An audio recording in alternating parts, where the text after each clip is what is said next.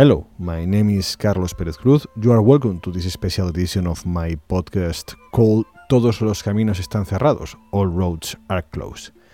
You are going to listen to an interview with Elizabeth Tsurkov, a young Israeli activist with whom I had a conversation last July 28, 2014. This conversation was originally transcribed into Spanish for my blog. Here you can listen to the original English audio recording and Elizabeth Tsurkov started with her basic professional profile. Well, I'm um, 27. I live in Ramat Gan, Tel Aviv. I'm a human rights activist. I work at an organization called the Hotline for Refugees and Migrants. Mm-hmm. The organization assists uh, mostly African African refugees, uh, and um, we also assist uh, work migrants from Asia and uh, human trafficking victims. Um, so, um, and in addition to that, I'm also a blogger. Uh, I write online in Hebrew and in English. Mm-hmm. Uh, communal kind of blogs or uh, kind of collectives of citizen uh, journalists. Uh, about 5,000 people were in Tel Aviv in a demonstration against Gaza attack. I think it's the biggest demonstration in Israel since the beginning of the attack in Gaza. It looks like an enormous minority. How can you explain to us the Israeli society reaction? Um, 5,000 people is definitely not a lot, but uh, we were quite happy with the number of people who showed up because it was the, as you said, the largest protest since the start of the war people uh, during wartime uh, usually uh, feel uncomfortable protesting, even if they oppose government action. Uh, they usually feel uncomfortable protesting against it.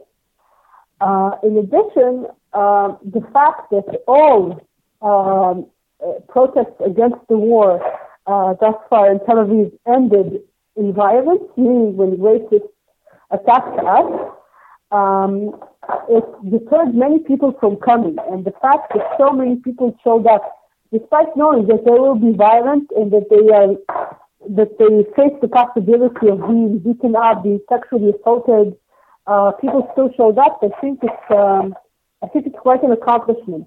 I have read news and tweets talking about how protesters have been attacked and insulted, and I also read about spontaneous, a kind of spontaneous checkpoints to avoid Arabs and leftists to go into demonstration. Is this something new in Israel?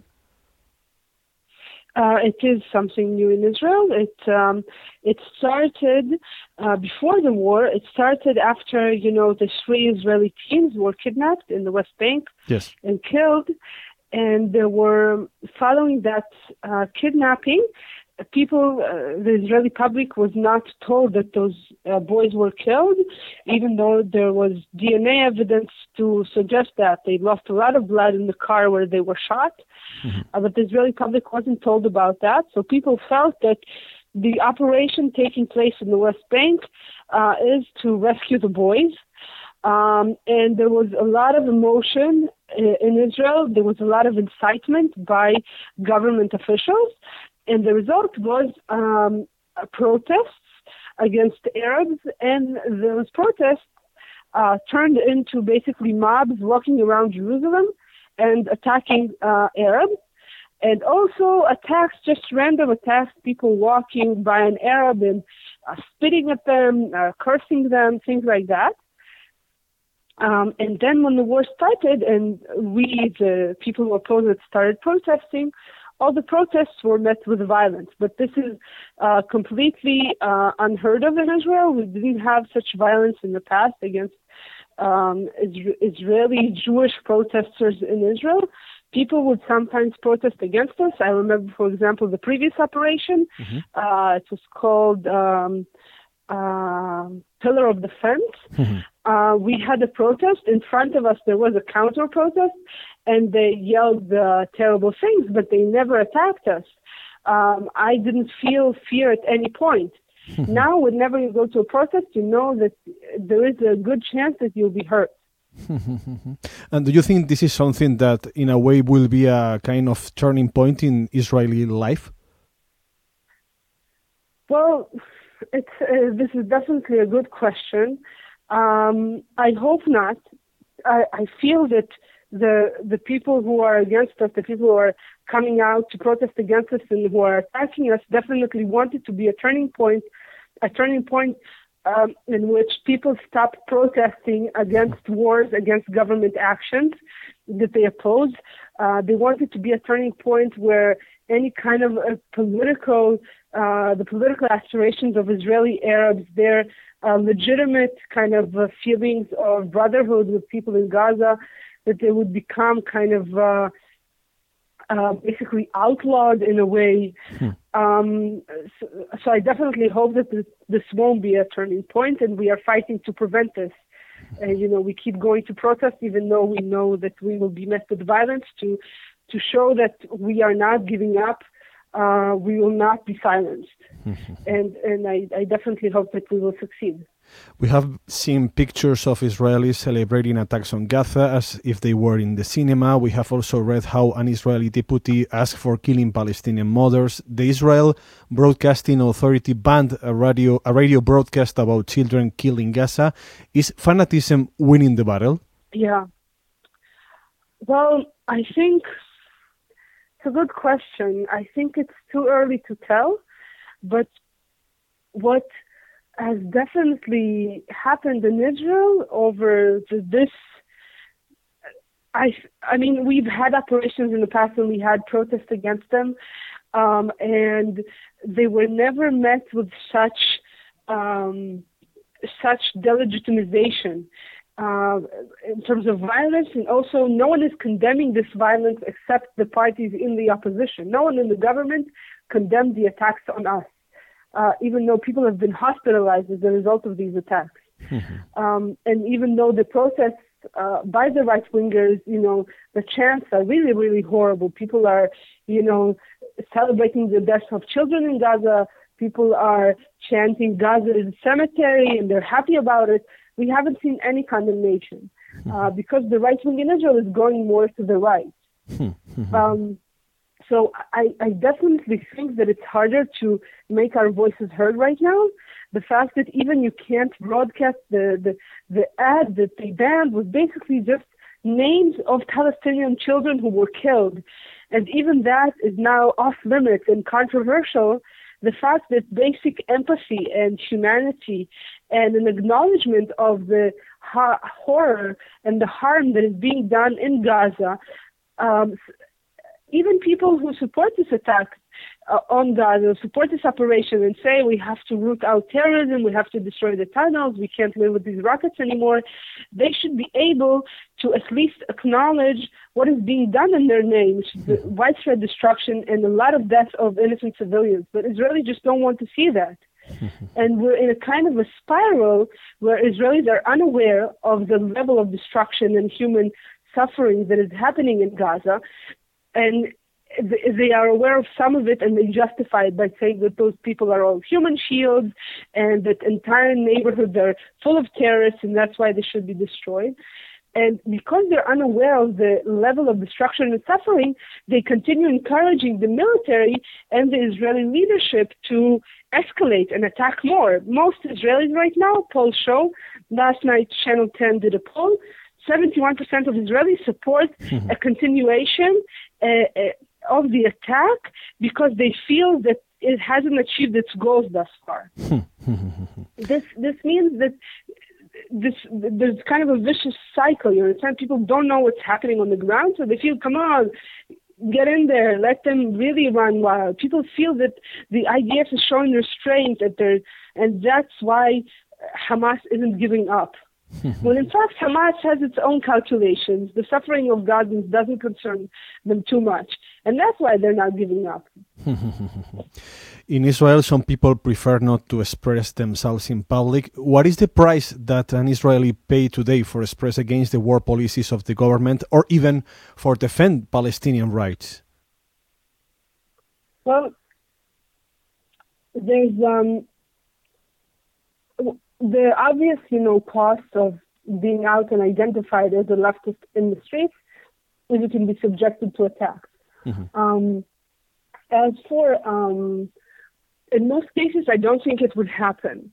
Um, people uh, have been fired from their jobs, not just Palestinian Israelis, also leftist Israelis, uh, for expressing their views.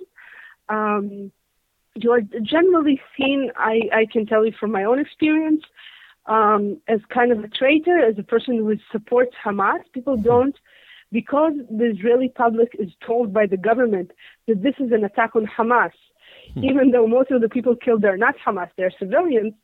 People think that if you oppose the war, you support Hamas. and, and that's what people tell me. You know, they tell me that I'm supporting the enemy, that I'm a traitor, that I should go to Gaza if I like Hamas so much. and, and, and it's very, it's very sad to see that. I guess, uh, Elizabeth, there's a common goal between demonstrators to stop Gaza attack. Is there also a common position on which is the core of the conflict between Palestinians and Israelis, or even its possible solutions? Um, the people protesting against the war are generally what would be defined as the radical left. Mm-hmm. Um, most of the people protesting are not Zionists, but there are people who are Zionists and are protesting the war. Um, the solutions that they support are, in terms of the larger picture, varies. Some support um, the two-state solution, some support uh, binational state, hmm. um, but everyone thinks that negotiations is the way to prevent you know, we have operations now, we have wars every two years now. Mm-hmm. What everyone agrees on is that instead of fighting every two years and, and destroying Gaza all over again and getting so many uh, Israelis killed, you know, soldiers who go in and get killed, that the way to solve the rockets and the tunnels is to negotiate. Mm-hmm. Some people say negotiate with the Palestinian Authority. Some people say negotiate directly with Hamas. Um, but everyone agrees that keep, you know, hitting Gaza, uh, destroying large parts of it every two years is not the way to prevent more rockets and more tunnels. I want to know your personal viewpoint on this as far as possible uh, from the realpolitik. If it depends on you, uh, what should be a fair solution to put an end uh, to so many decades of violence. A fair solution to try to get coexistence with equal rights.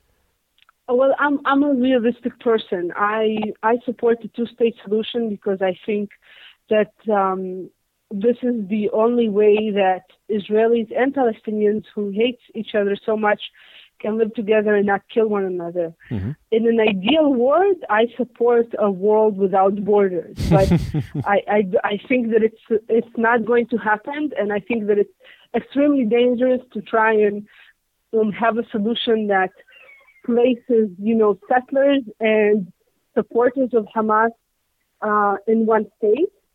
Um, so I, that's why I support the two-state solution. But in time, you know, after generations pass and people don't hate each other anymore, and instead of being taught about how the other side is inhumane and barbaric and we are good and pure, we'll be taught instead that look at the commonality between us and more Israelis will know Arabic and, and Palestinians will know Hebrew and mm-hmm. will communicate and will trade together and live together.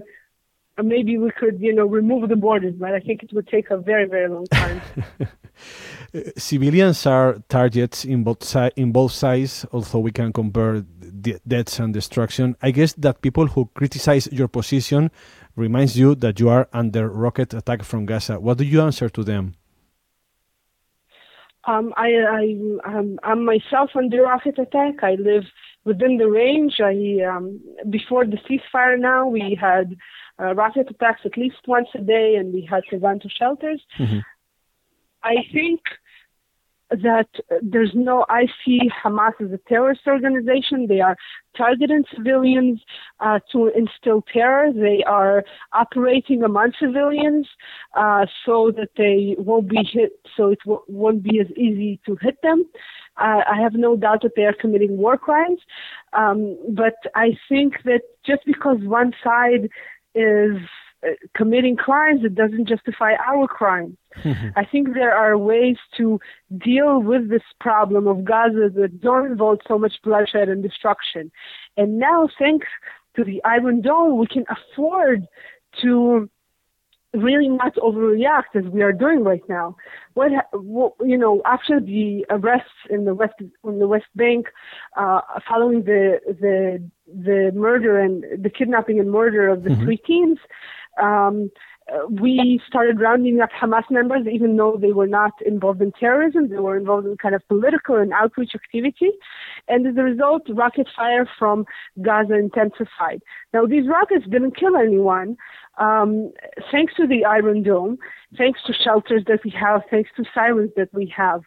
And I think that we can really afford now to I think it's, it's really frustrating for Hamas to send their rockets, which are not not easy to build, um, and and they take a lot of effort to construct them, and then one after another, all of them are intercepted and they cause almost no damage. You know, three Israeli, um, three civilians in Israel were killed as a result of, of these rockets.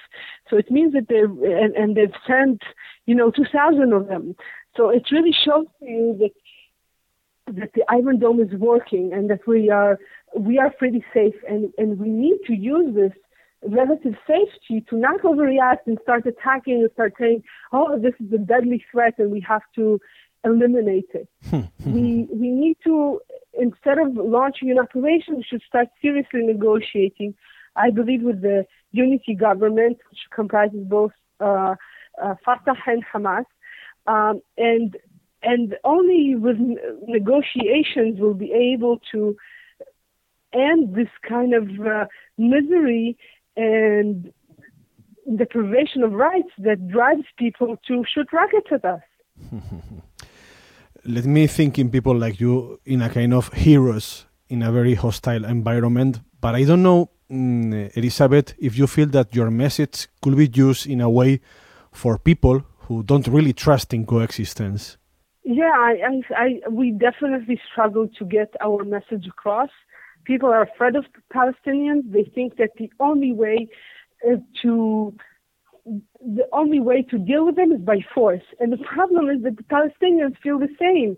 And I understand them to be honest, because you know, Mahmoud Abbas, the leader of the Palestinian Authority, mm-hmm. is moderate. He's fighting terrorism. He's arresting people who are involved in any kind of uh, activity against Israelis.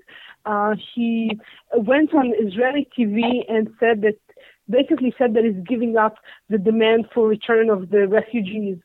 Um, for that, he's being called a traitor among Palestinians. And despite this, despite the fact that you renounced terrorism decades ago, Netanyahu won't negotiate with him seriously. So people feel, what's the point of moderation? We are seeing settlements growing. We are seeing price tag attacks.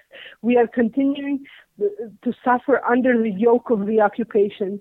Well, what's the point of being moderate? What's the point of talking? There's no point in talking. The only thing Israelis understand is violence. Hamas uh, used violence against them in Gaza and they retreated. Hezbollah used violence against them in Lebanon and they retreated. Uh, Hamas kidnapped um, their soldier and they released uh, 1,000 prisoners in exchange. so people feel that the only way Israel uh, can be induced into doing anything is by using violence. And, and, it's, and it's very and it's very sad that this is the consensus on both sides right now. Let me ask you a final question. Uh, as an Israeli who lives there and make a denounce of the government politics, mm, what do you think about the idea of BDS, of boycott from around the world against Israel till they change their politics? Well, first of all, um, it is now illegal in Israel to call for BDS. Mm-hmm. So I can't even tell you my position. Okay. Um, but um, I oppose boycott of educational institutions, uh, such as universities, um, because Israeli universities are really um, a, a, very, very positive force. Um, they um, basically, when children in Israel grow up, they go through an education system which has been controlled by the right for 20 years now. And the result is that the program that they're learning is quite nationalistic and right wing. So kids come out of the education system in Israel uh, right wing and without any uh, critical thinking skills. Um, and um, a great deal of the time they spend in high school is spent on kind of getting them ready for the army, getting ready for the idea of the army, encouraging them to enlist. Um, schools are graded according to how much, how many of their of the people who finish the school go to the army. Um, so I think universities are really, uh, I, I, know this based on my own experience, on my sister's experience, on, on friends who studied with me. Uh, the university uh, turns Israelis who are taught like sheep to to think and, and obey and um, and follow the common nationalistic militaristic kind of atmosphere. Um, and then they go into university and, and learn something entirely different, and it it really changes people. I saw it myself. I experienced it myself. Um, so I think universities are a very positive force. As for the rest, I can't tell you my position.